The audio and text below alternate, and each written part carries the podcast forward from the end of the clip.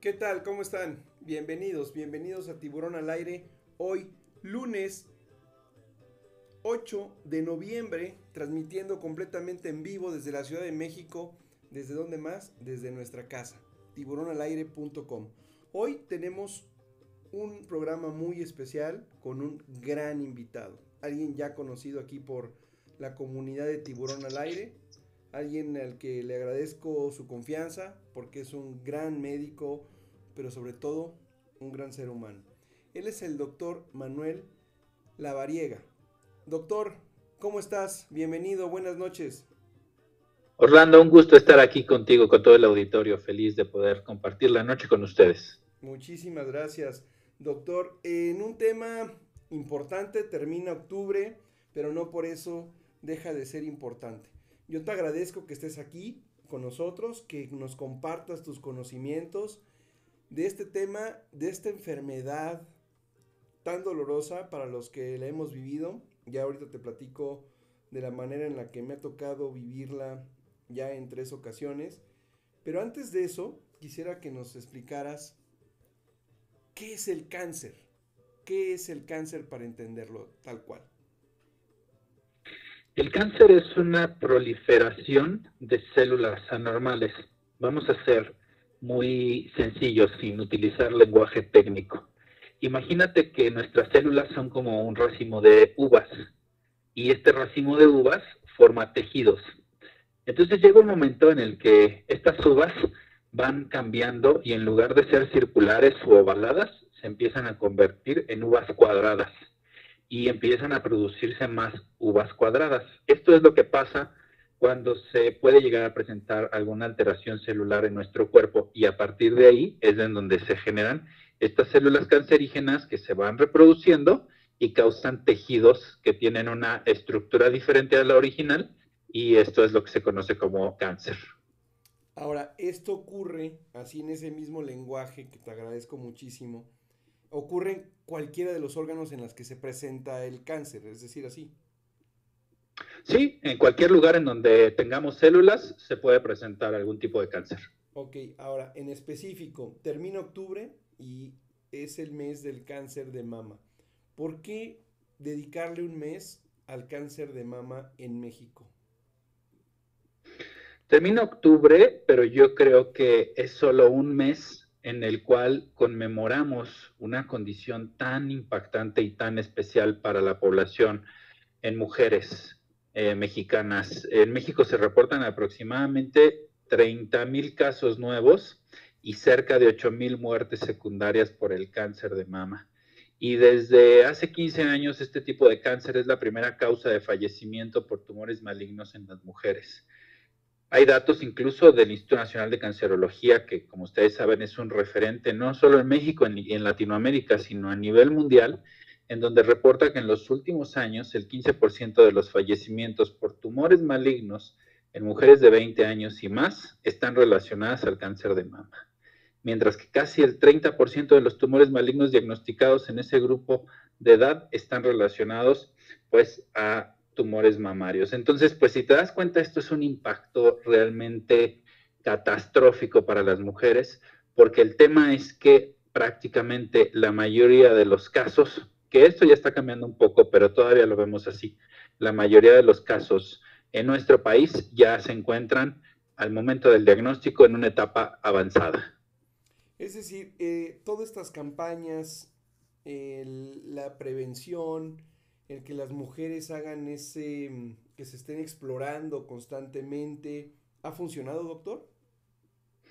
Han funcionado, realmente sí se han hecho esfuerzos muy grandes muy fuertes porque pues muchos de los casos que hoy se diagnostican son en etapas iniciales. Pero bueno, finalmente esta etapa inicial pues nos da un parámetro de mejor supervivencia y prácticamente de curación del cáncer de mama. Por eso es fundamental la autoexploración, porque vamos a ponerlo también en un término muy sencillo y muy, muy coloquial. Imagínate que yo trato de tocar un arroz o una lenteja o un frijol en un bolillo. No lo voy a sentir, no lo voy a encontrar. Entonces, por eso es fundamental hacer estudios que me permitan identificar, aunque no tenga síntomas, hacer estos estudios de manera pues programada, de manera convencional, de manera oportuna cada año para poder asegurar que no exista alguna condición de riesgo, porque realmente cuando este frijolito o cuando este arroz crece y se convierte en una bolita de mayor tamaño, del tamaño de una ciruela o del tamaño de una uva, pues ahí es donde ya lo toco, ya lo palpo, pero ahí el cáncer está instalado. ¿A qué edad, doctor, una mujer tiene que empezar con las exploraciones? ¿O en qué momento? Mira, yo, yo siempre les digo a mis pacientes que a partir de los 20 años se autoexploren. No quiere decir que a partir de esta edad se presente el factor de riesgo, pero sí hemos hecho diagnósticos en el consultorio de mujeres de 22, de 23 años.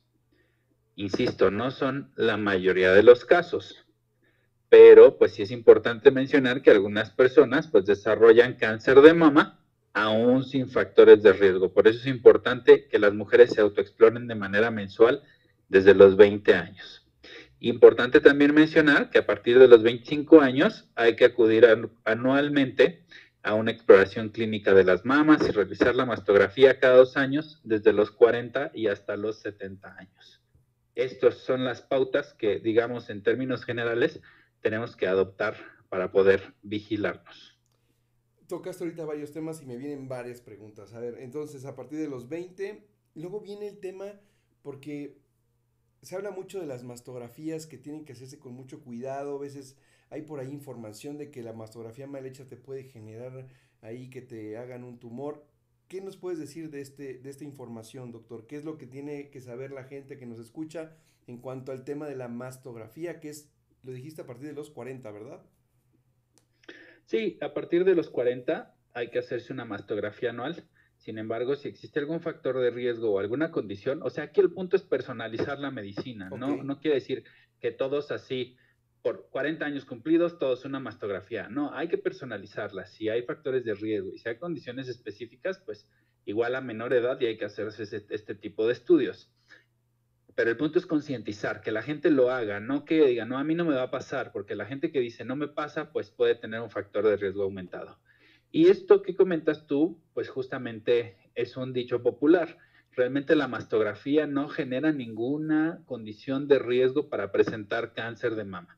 Lo que sucede es que es un estudio, pues que es un poco molesto porque finalmente se pone la mama, se pone la glándula mamaria en un aparato que genera un poco de radiación, que no es radiación peligrosa, y se comprime un poco la glándula, es decir, se aprieta un poquito la glándula mamaria en este aparato para poder tomar una proyección sin movimiento. Y esto es lo que genera un poco de molestia y de dolor en algunas pacientes, pero definitivamente no es un condicionante para generar riesgo de cáncer de mama. Ok, a ver doctor, en radio, cómo se hace una exploración, cómo lo tienen que hacer las mujeres, explorar las mamas, cuál es la forma, no sé si nos puedas guiar de alguna manera a las mujeres que nos están escuchando, cómo es que tienen que hacer esta, esta exploración, esta autoexploración.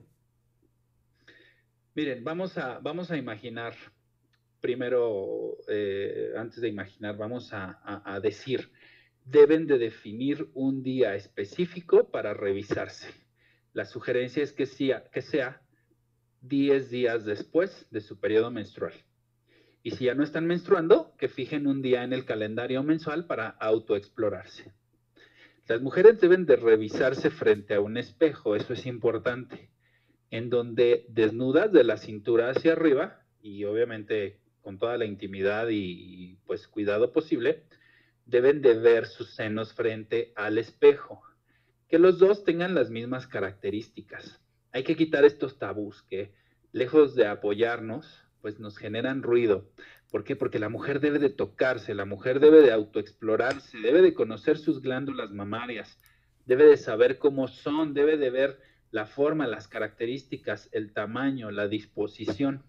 Y justo enfrente del espejo puede verse y detectar cualquier anormalidad. Es decir, si una mama es más grande que otra, si los pezones apuntan de manera diferente en cuestión de simetría, si un pezón está más arriba y otro más abajo, Si el pezón se invirtió, es decir, se fue como para adentro de manera pues súbita o hacia los últimos meses, el pezón se invirtió. Si hay salida de líquido por el pezón, sea líquido blanco, amarillo, sangre, agua, estas son condiciones que no son normales y eso lo ven frente a un espejo.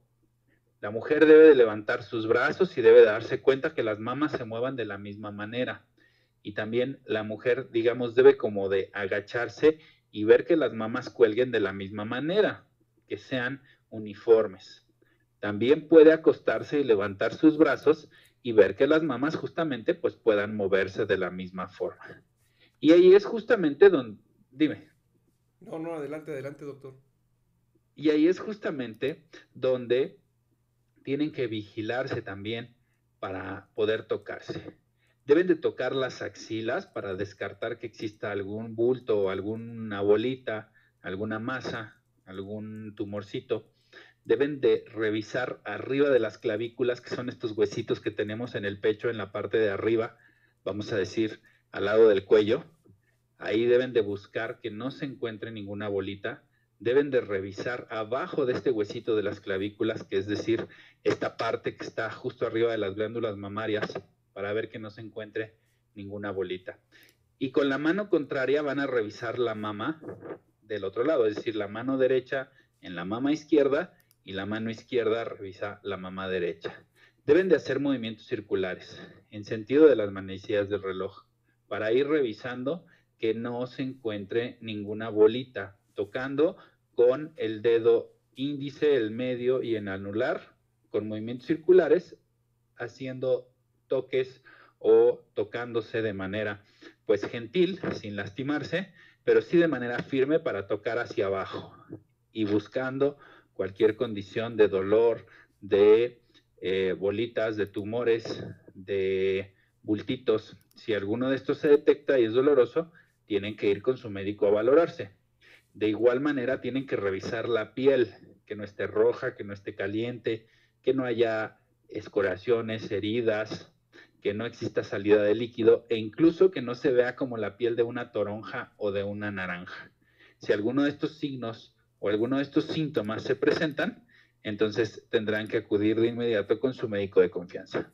A ver, sintetizando esta parte que está increíble, ¿cuáles son las situaciones de alerta ya en la exploración en las que tenemos que ir con un especialista, doctor? Si encuentran un bulto o engrosamiento en la mama que sea diferente al resto de tejido. Que exista cambio de tamaño, forma o aspecto de la mama, o bien que se presenten cambios en la piel que se encuentra justamente en la piel de la mama, como si fueran hoyuelos o agujeritos la inversión del, pezón de manera reciente, que se presente descamación, desprendimiento de la piel, formación de costras, o que se empiece a pelar o a, descarapelar la piel y el área pigmentada de la piel que rodea el pezón. Y también que se pueda presentar algún dato de enrojecimiento o pequeños orificios en la piel que se encuentran justamente en la mama. Correcto. Nos has dicho muchísima información. Hay algo que hay algunas preguntas. ¿El cáncer de mama es hereditario? No quiere decir que si mi mamá o mi abuela o mi tía tuvieron cáncer de mama, yo voy a tener cáncer de mama. Lo que sí existe es un factor asociado genético que está bien descrito, que son algunos genes, no vamos a entrar en tecnicismos, algunos marcadores y algunas condiciones específicas que se llaman BRCA1 y BRCA2 si alguno de estos marcadores se expresa, hay un riesgo a cáncer de mama y esto sí tiene una transmisión familiar. Sin embargo, como te decía hace un momento, no quiere decir que si mi mamá o mi abuela o mi tía tuvieron cáncer de mama, yo voy a tener. Pero al igual que en todas las enfermedades hay factores de riesgo y estos factores de riesgo van sumando de manera individual para hacer un conjunto y si se generan suficientes factores de riesgo, puede detonarse a un riesgo aumentado para presentar cáncer de mama. Correcto. Hace rato decías, doctor, de el Instituto Nacional de Cancerología. Mi experiencia, mi madre tiene cáncer, padece cáncer de mama. Em, conozco bien el, el, instituto.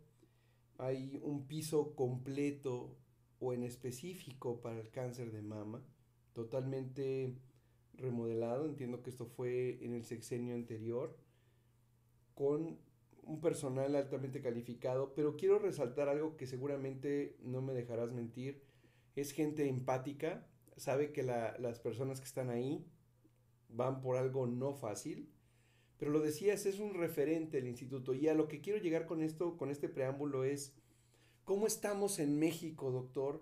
en cuanto a los institutos, en cuanto a la preparación, en cuanto a, las en cuanto a la difusión, en cuanto a la preparación, para atender y qué tanto se ha hecho o se ha dejado de hacer en todas aquellas poblaciones en las que no llegan esos o esas campañas o incluso hospitales dedicados para este tipo de enfermedades. Eh, me ha tocado ver en el instituto que llevan presos a que se atiendan a las quimios, a las radios, eh, llevan gente de otros estados de la República, es decir, seguramente no se da abasto, o sea, nos ha tocado el tema, un tema del desabasto ha sido normal, bueno, no normal, digamos, eh, se ha ido dando en este sexenio, no entro a temas políticos, no es normal y no debe de ser normal, pero fuera de eso, yo quiero resaltar la labor de los médicos como tú, que dedican en su tiempo, como el que estás dedicando ahorita, a la difusión y el esclarecimiento. Pero ¿cómo estamos en México? El cáncer de, mama en México, ¿cómo lo ves tú, doctor?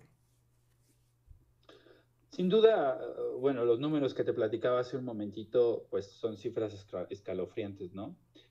Se calcula que de ocho mujeres, una va a tener eh, cáncer de mama. Entonces es un dato que realmente pues es para analizarse, ¿no? Pero eh, médicos, o sea, te puedo decir que yo tengo la fortuna de conocer médicos que son extraordinarios, tengo colegas que son admirables, que son referentes mundiales en el tratamiento del cáncer de mama, están ahí en el Instituto Nacional de Cancerología y en algunos otros hospitales, en Guadalajara, en Monterrey, en León, en Puebla, en Mérida, en Chihuahua que son referentes para el cáncer de mama. Pero bueno, eh, eh, vamos, esto debe ser una labor conjunta.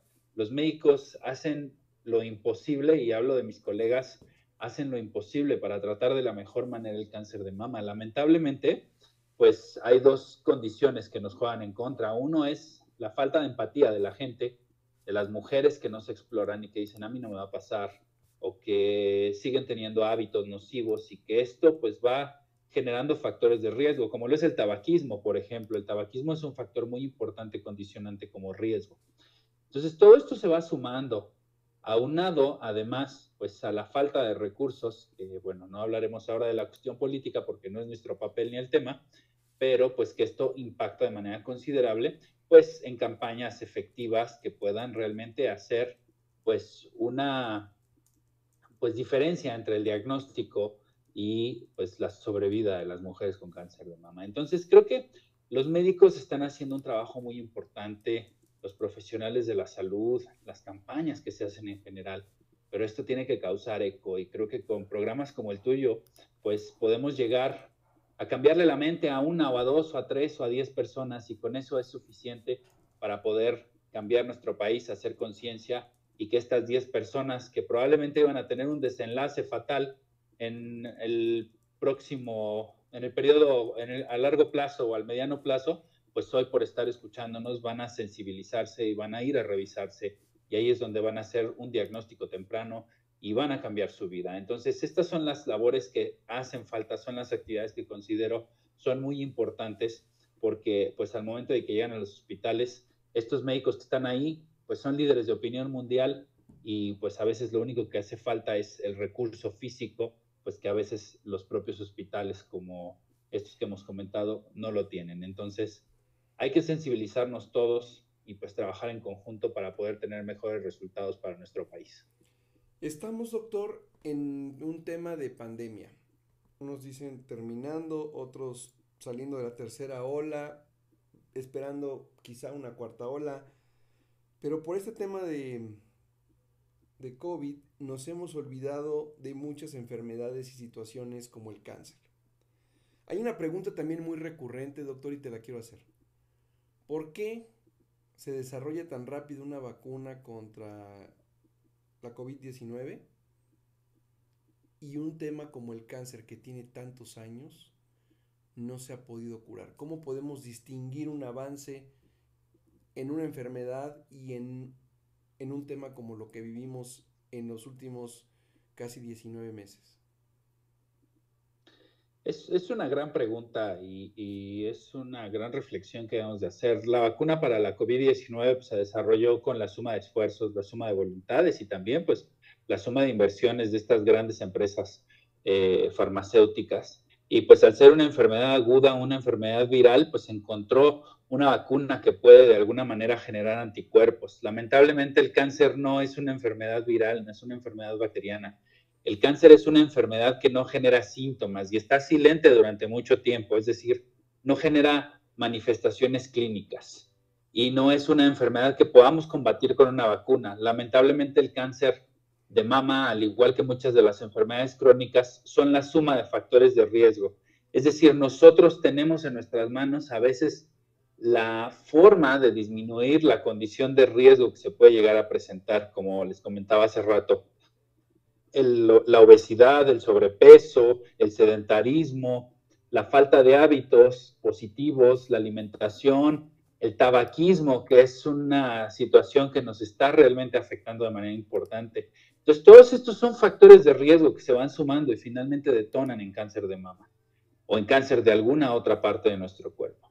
A diferencia de la COVID, que es una enfermedad infecciosa. Entonces, creo que aquí vale la pena hacer esta diferenciación sí, eh, definitivamente antes nos tardábamos y lo veíamos 10 años en tener un medicamento y ahora ante la pandemia, en tan solo 6 meses, 8 meses tuvimos vacunas. ¿Por qué? Pues porque se aceleró. Era una condición que nos estaba impactando a nivel mundial. Sin duda el cáncer también nos está impactando a nivel mundial, pero es una enfermedad de riesgos, de factores de riesgo que no modificamos, que no somos capaces de prevenir nos confiamos y pues bueno, las consecuencias son evidentes. Doctor, escuché un dato y quisiera ver si tú tienes esa información en lo que llevamos de pandemia y estamos llevando o se está llevando la contabilización de las muertes por, por la COVID-19. Pero por ahí escuché este fin de semana y me llamó muchísimo la atención que ha muerto más gente de cáncer que de COVID en este mismo tiempo. ¿Es real esto? Sí, el cáncer es una condición que nos está afectando. No solo es el cáncer de mama, sino hay cáncer pues que también nos está impactando, como es el colorectal, como es el de próstata, como es el de colon, como es el de pulmón, como es el gástrico, como es el de esófago. Eh, o sea, hay muchos, muchos casos que pueden llegar a generar complicaciones. Por eso, pues prácticamente hemos hecho una comparación y un símil justamente de las personas que han fallecido lamentablemente por COVID, que pues son prácticamente equiparables también a las muertes por cáncer de mama y del resto de, de, enfermedades oncológicas. Por eso es fundamental hacer actividades de prevención, porque pues es algo que no tiene el impacto mediático tal vez decir alguien murió de cáncer de páncreas, pero pues también es una condición que sin duda va a la alza. Correcto. Ahora, una pregunta, doctor. Tenemos hijos pequeños. ¿Cómo empezar a hablar de enfermedades como el cáncer?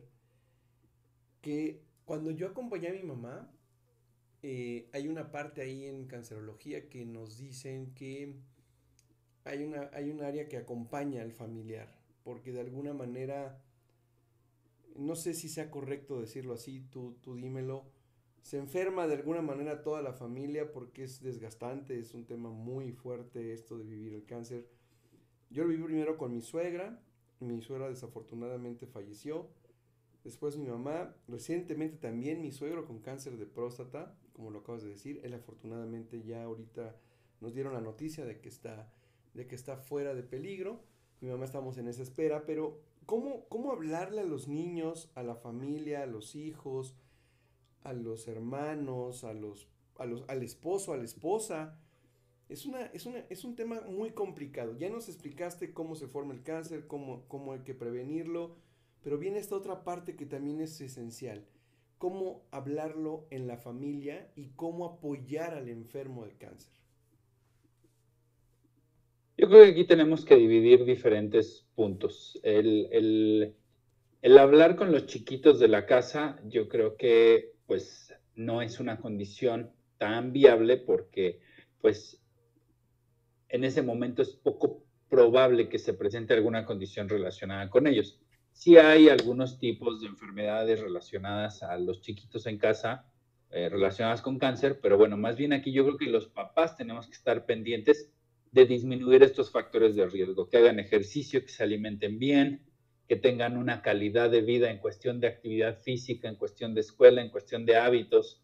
Y esto pues nos va a permitir darle las herramientas para que como adultos se tengan actividades de prevención y también se tengan actividades pues digamos de disminución de riesgos por supuesto con nuestra pareja, con nuestra mamá, con nuestras abuelitas, con nuestras tías.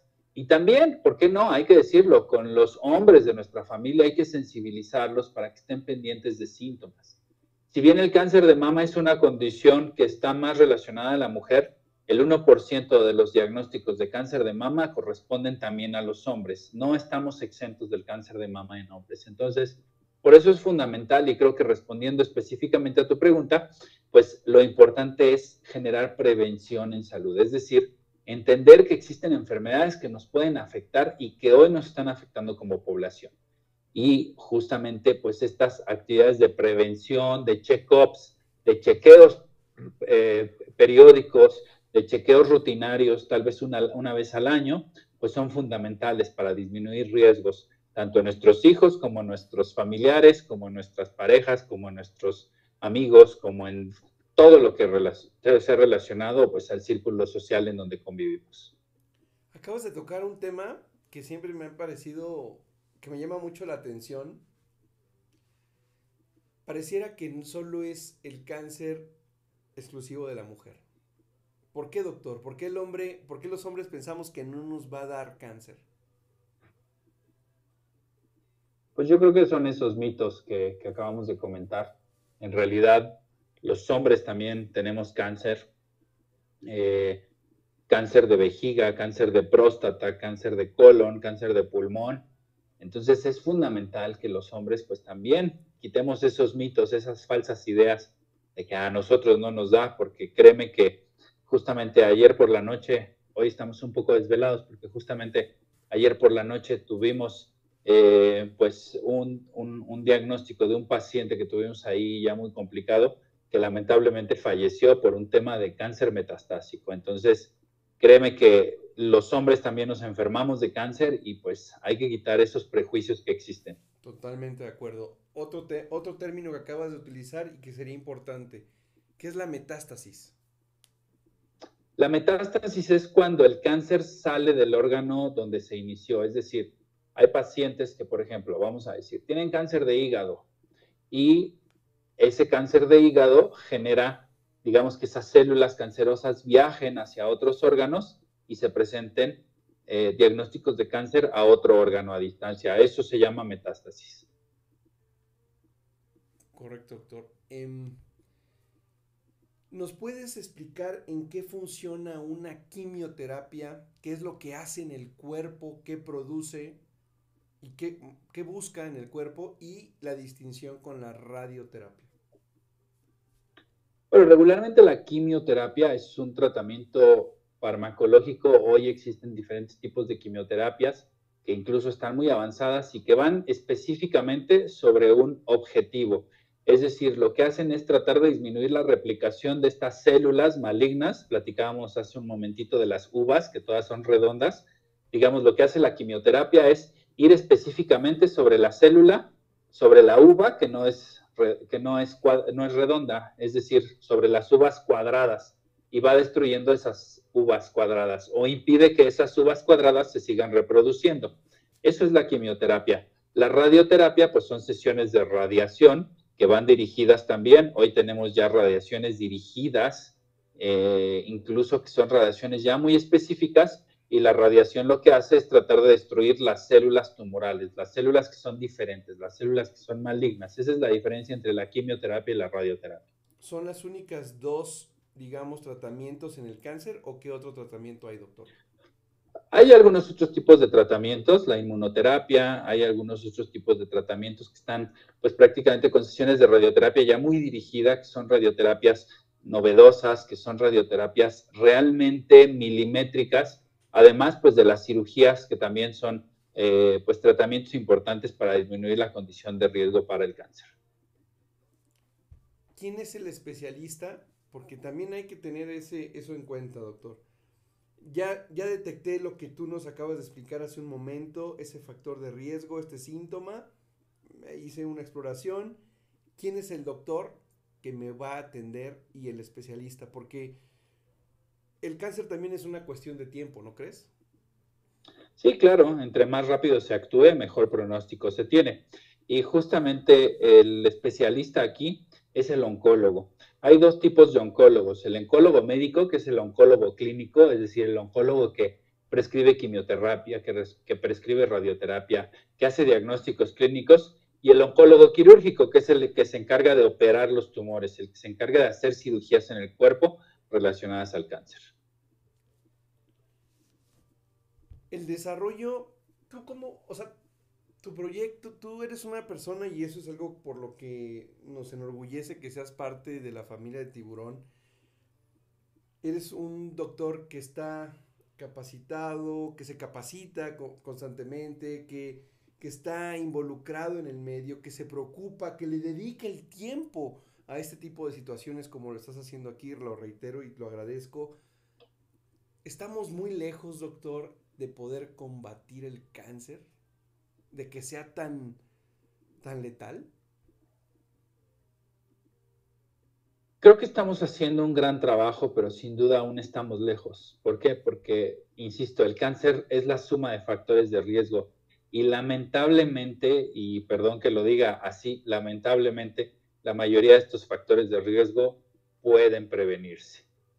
Vamos a poner un solo factor de riesgo que es muy sencillo, el tabaquismo la gente fuma y con el hábito del tabaco se genera un riesgo aumentado para diferentes tipos de cáncer. ¿Para qué fumamos si sabemos que nos va a hacer daño? Una cuestión social, una cuestión de moda, una cuestión de aceptación social, una cuestión pues tal vez de intercambio, de pues cuestiones sociales, cuestiones culturales, pero en realidad el tabaco no nos trae nada bueno más que factores de riesgo. Si nosotros sabemos que el tabaco nos hace daño, pues ¿para qué seguimos fumando?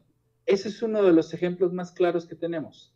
No hacemos cambios y hasta que realmente no nos pasa, pues es cuando dejamos este hábito. Pero pues lamentablemente es demasiado tarde y ya el cáncer está instalado.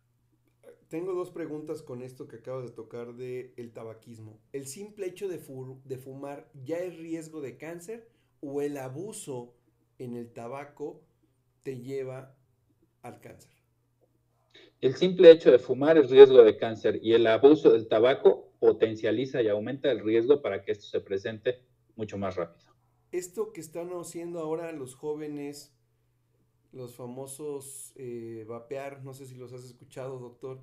Em, sí. Estos, eh, ahí, ¿qué nos platicas de esto? Porque de verdad, soy, tengo un hijo adolescente y ya he ido a una reunión y ya por ahí platican de que llegue desde sabores y estas cosas, nos tuvimos que poner a informarnos mi esposa y yo, y, la verdad es que nos preocupa y también me imagino que son factores de riesgo para este tipo de enfermedades, ¿no? Absolutamente, porque son sustancias químicas y estas sustancias químicas pues generan riesgo a la salud. ¿Qué es lo que hace esta sustancia que hacen que no es tabaco o no sé si también tenga nicotina? ¿Qué hace en nuestro cuerpo, en los pulmones en específico? Pues justamente estas sustancias químicas, al ser químicos, generan alteraciones de las células. Justamente este químico es lo que genera el riesgo para que nuestras células, en lugar de ser como la uva redonda, se convierta en una uva cuadrada y a partir de ahí esta uva cuadrada se empiece a replicar. Doctor, hay muchos mitos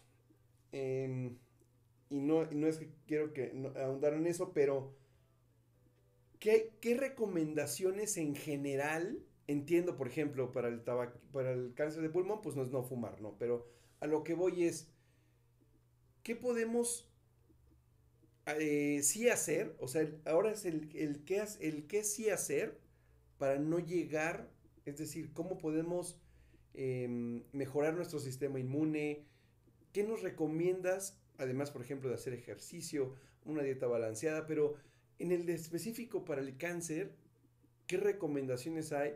Porque mitos hay muchos, ¿no? Que hay una planta, que hay esto, que hay el otro, y que quizá funcionan, pero no está comprobado, digamos, eh, por la ciencia. Pero ustedes, que son gente de ciencia, ¿qué nos pueden decir en cuanto a recomendaciones? Yo creo que las recomendaciones están basadas en consejería en cambios en el estilo de vida, es decir, cambios en la vida cotidiana para poder disminuir el riesgo de la enfermedad. Algunos de ellos pues están relacionados también justamente con buscar consejería con el médico de confianza para ver en qué momento es adecuado iniciar las pruebas de análisis y de detección, eh, también pues familiarizarse con las mamas durante la exploración, el tema pues también de la disminución de consumo de bebidas alcohólicas en exceso, el tener una dieta balanceada, el poder hacer ejercicio, el poder disminuir al máximo, quitarlo, el hábito tabáquico, el mantener un peso saludable, el estarse vigilando de manera constante a pesar de no tener síntomas, el estar haciendo chequeos periódicos de manera anual para poder disminuir el riesgo. Creo que todas esas actividades de promoción a la salud son fundamentales para que pues, puedan disminuirse estos factores de riesgo y sobre todo los modificables que están en nuestras manos, moverlos en el momento en el que nos decidamos a cambiar nuestros hábitos de vida. Doctor, hay una pregunta que nos están haciendo y, mando un saludo aquí a Patita Lastimada. Eh, así, así se llama la que nos está mandando el mensaje. ¿Qué tan cierto es que el bicarbonato ayuda a oxigenar las células por lo que previene el cáncer? En específico tomarlo en ayunas, pero también puede ser dañino para el estómago, ¿no? Sí, es un mito. Ok. O sea que no lo recomiendo. Definitivamente no. Correcto. Gracias, doctor. Eh, en este tema del cáncer, yo creo que es donde más mitos puede haber. ¿Nos podrías decir, doctor, cuál es el primer cáncer eh, que existe en México los primeros tres o cuatro, no sé si tengas por ahí la información, porque eso nos ayuda a generar mucha conciencia. ¿Cuál es el cáncer número uno que se presenta en México o cómo está el ranking en este factor de, en este tema del cáncer en México? Sí, fíjate que el cáncer número, pues prácticamente el número uno, los cinco tipos de cáncer que, que causan un mayor número de fallecimientos en el país, está el cáncer pulmonar, está el cáncer hepático, está el cáncer colorectal, está el cáncer gástrico y el cáncer mamario.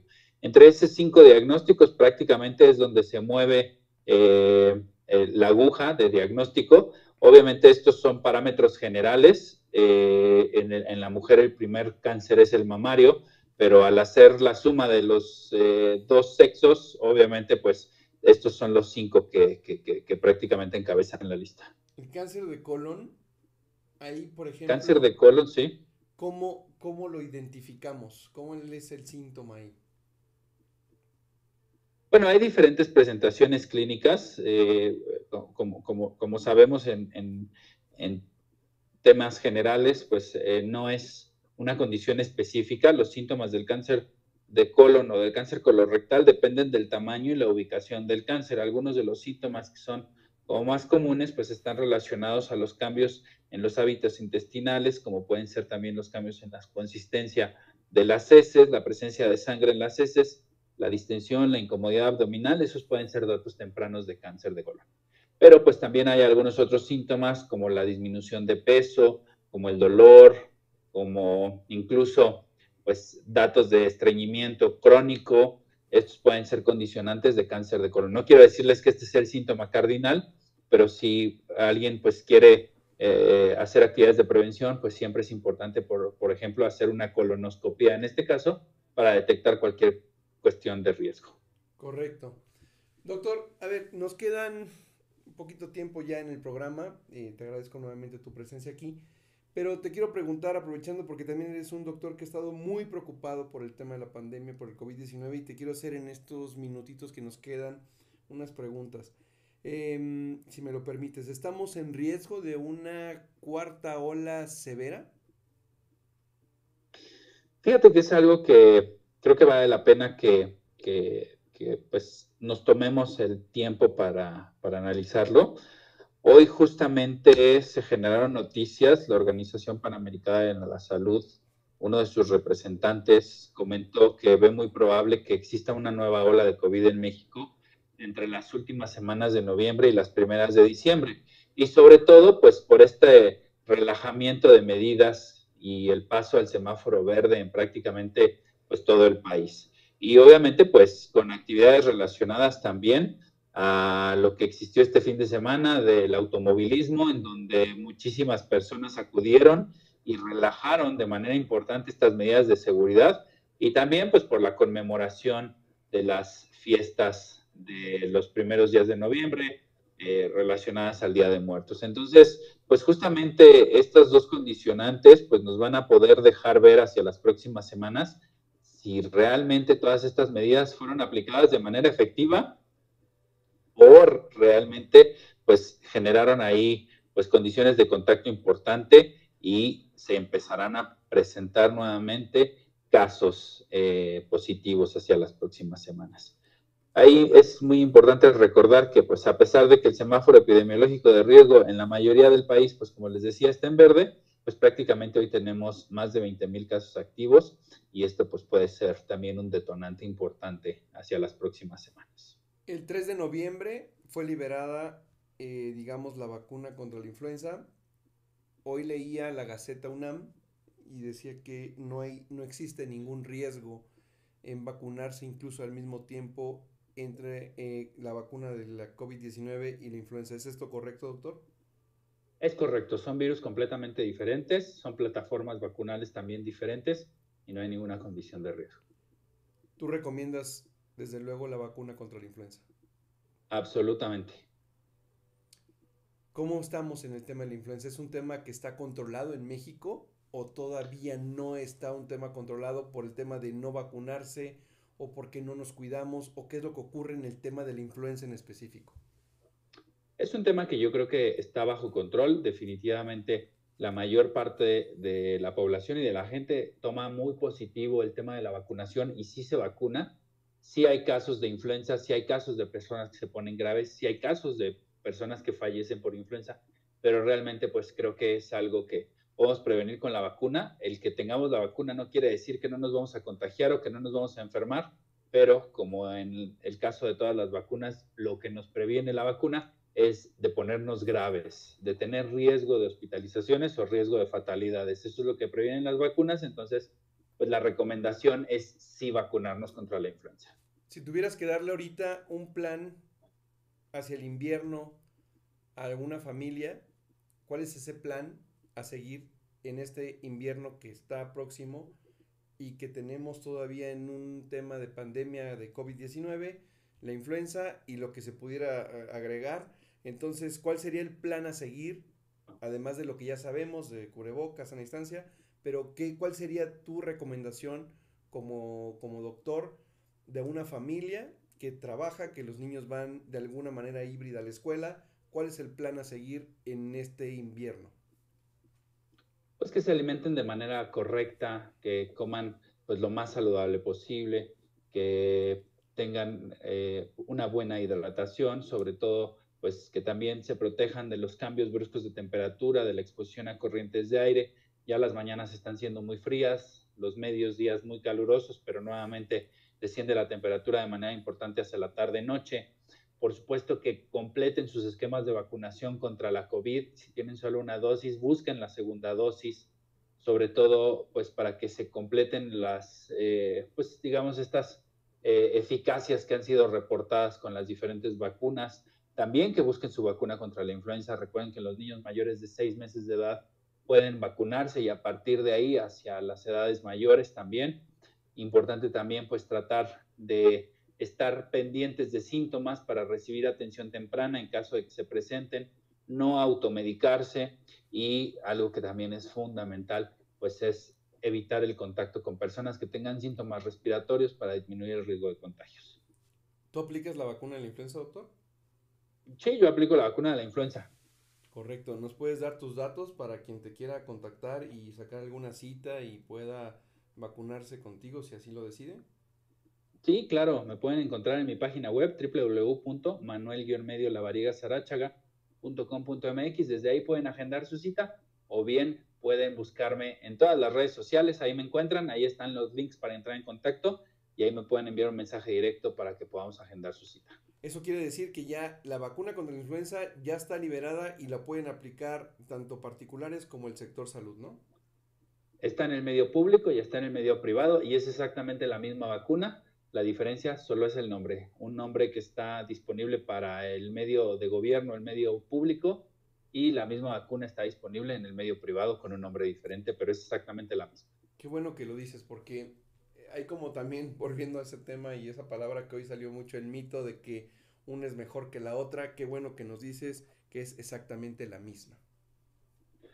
Correcto, o por lo menos la que tenemos liberada hoy, que es de una empresa farmacéutica transnacional que tiene sus oficinas centrales en París, eh, es justamente la que se liberó primero y es la que está disponible ahorita en el mercado y es justamente pues la que se está aplicando. Es una vacuna al año.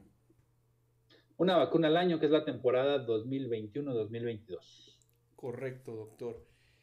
No me resta más que agradecerte tu presencia aquí, sobre todo sabiendo que vienes de una noche complicada, lo aprecio y lo valoro muchísimo. Quiero comentarles que el doctor Manuel Lavariega participa con nosotros en, nuestro, en nuestra página, que los invito a que se suscriban a nuestro canal de YouTube y que nos visiten en tiburonalaire.com. Ahí van a poder encontrar opiniones como la del doctor Manuel, en la que nos platica de temas tan importantes como el del cáncer y algunos otros. Él estará ahí de manera a veces quincenal, lo estamos ahí trabajando con él y públicamente quiero agradecerle porque ha tenido muy buena respuesta, porque la gente lo está leyendo, porque la gente se está preocupando y es un doctor que constantemente sígalo en sus redes, ahorita le voy a pedir que nos las dé, porque hace en vivos, porque sube incluso en TikTok para los jóvenes que nos escuchan, comenta información muy importante, porque no solo el TikTok es para bailar, tampoco hay que satanizar el TikTok, también hay gente tan seria como el doctor, pero que no digo serio, sinónimo de que no nos va a importar, sino al contrario, es información valiosa como de COVID o de algunas otras. Doctor, ¿nos puedes compartir tus redes? Claro que sí, con todo gusto me pueden encontrar como DR, como doctor abreviado, DR Lavariega Sarachaga. Ahí me pueden encontrar y por supuesto escribirme. Tengo habilitadas todas las opciones para que me envíen mensajes directos y con todo gusto les respondo. Doctor, llegamos aquí a la parte en la que te conviertes en el locutor. Otra vez, ya es un gusto tenerte en esta tu casa, Tiburón al Aire. Te conviertes en el locutor y nos presentas la canción que nos preparaste para esta noche del lunes 8 de noviembre.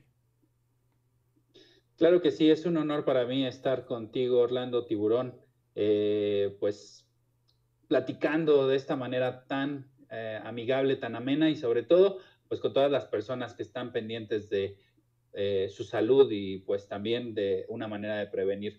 Es un gusto para mí compartir con ustedes y pues bueno, esta noche de lunes, noche fría, noche empezando inicio de semana ya para terminar en la última recta de este año, les voy a dejar y les voy a compartir aquí la canción de Ed Sheeran, se llama Perfect.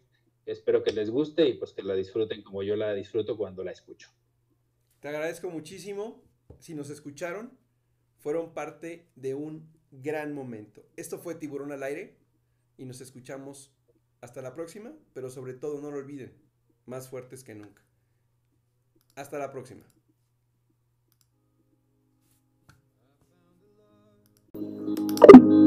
For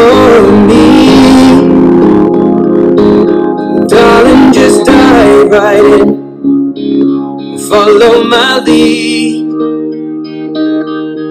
Found a girl, beautiful and sweet. Well, I never knew you were the someone waiting for me. Cause we were just kids when we fell in love, not knowing what it was.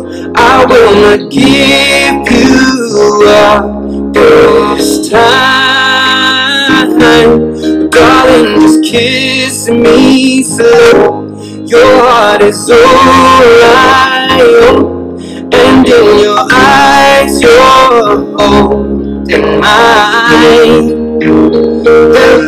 Baby, I'm dancing in the dark with you between my arms, barefoot on the grass, listening to our favorite song.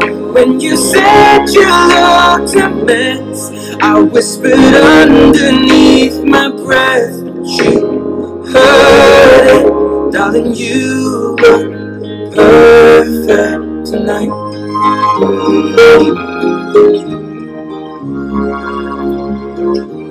Well, I found a woman than anyone I know. She shares my dreams. I hope that someday I'll share her home. I found a love to carry more than just my secrets, to carry love, to carry children of our own. We are still kids, but we're so in love, fighting against all odds. I know we'll be alright this time, darling. Just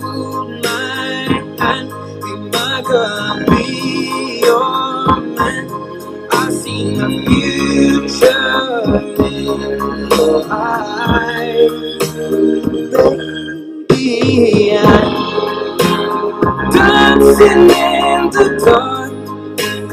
You between my arms, barefoot on the grass, listening to our favorite song. When I saw you in that dress, looking so beautiful, I don't deserve this. Darling, you look perfect tonight.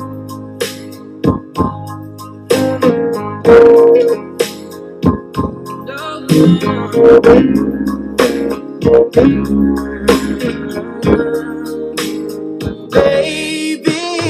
I'm dancing in the dark you between my arms, barefoot on the grass, listening to our favorite song. I have faith in what I see. Now I know I person. She looks perfect. I don't deserve it. You look